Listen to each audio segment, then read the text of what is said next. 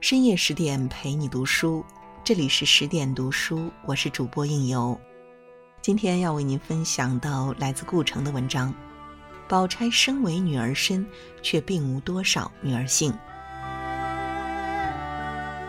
宝钗屋子一片雪白，她是天然生性空无的人，并在找和执中参透看破。她一件件事儿都做得合适，是因为并无所求。林黛玉敬他妒他，除了姻缘之故以外，更主要的是这是一个他无能为力的世界。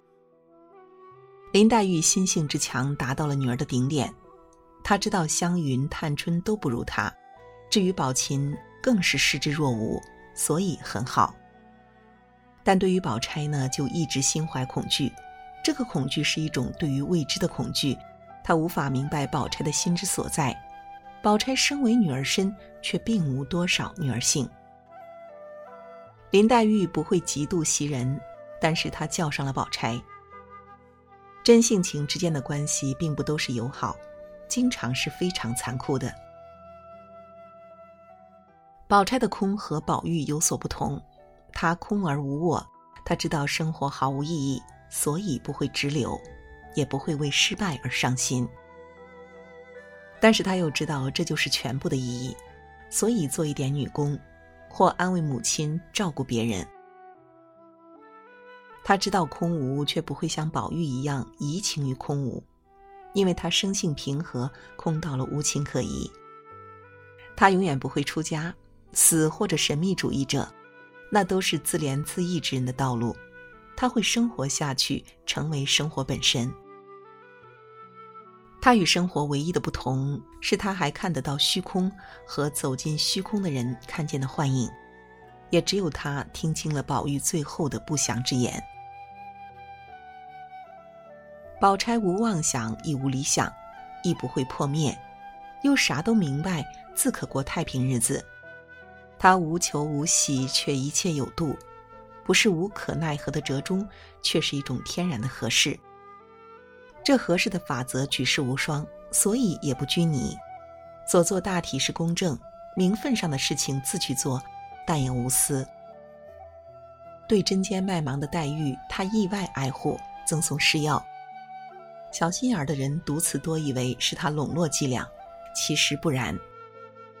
宝钗还是知人品性清浊，他看黛玉倒是较宝玉为重，其实他又何尝看得上宝玉？薛宝钗根本的体现了中国哲学的另外一个方面。她的屋子里一片雪白，什么都没有。实际上，她是最早悟到这白茫茫大地真干净的人了。她不是通过痛苦和思考悟到的，而是天性如此。家里破产，哥哥被抓了，趁有活口，劝他妈妈问问他还欠了别人多少钱。都没钱了，他也无所谓。他是真正无所谓的人。可是他一切事都做，一切都要做的合适。他不求目的，只有合适，这就是中庸之道。这种合适又很微妙。这个人应对这个事，他合适；他们俩之间这样做合适，他是随机应变的，又是鲜艳的。这个合适蕴含在他的所有内里外在中间。实际上，他根本看不上宝玉，但他也无所谓。他是无所求的人，所以你不能以世俗经验推想他的动机。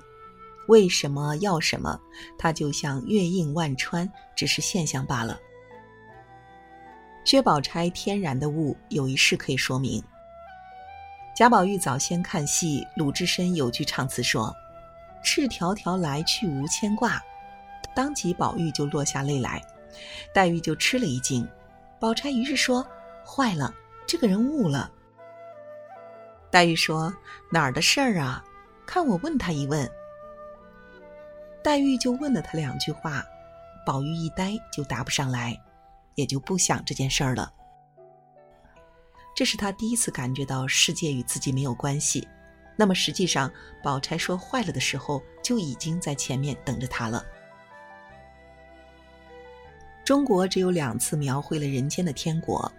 一个是陶渊明的《桃花源》，一个是《红楼梦》的大观园。在《红楼梦》里，人无论好坏，只论清浊。其中的女儿性，恰恰体验了中国对于人性和谐的最高梦想。男性化的醒悟，往往在于领悟自身的虚幻，将人归于天。而女儿是水做的，无需这种领悟。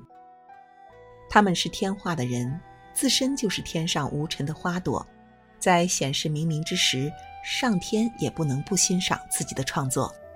我认为《红楼梦》之所以这么漂亮，不在于它仅仅是写好了一个什么故事，或表达了哲学观念，而在于它体现出中国精神一个特别美妙的地方。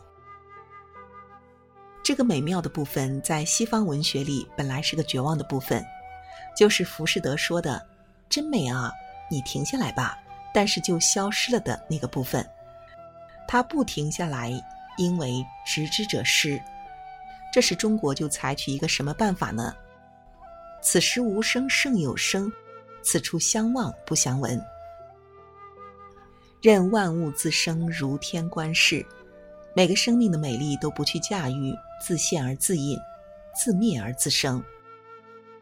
黛玉和宝玉爱得那么深切，也没有说我爱你，一点儿也没有。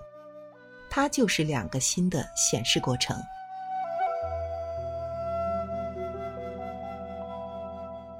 好了，今晚的文章就为您分享到这里。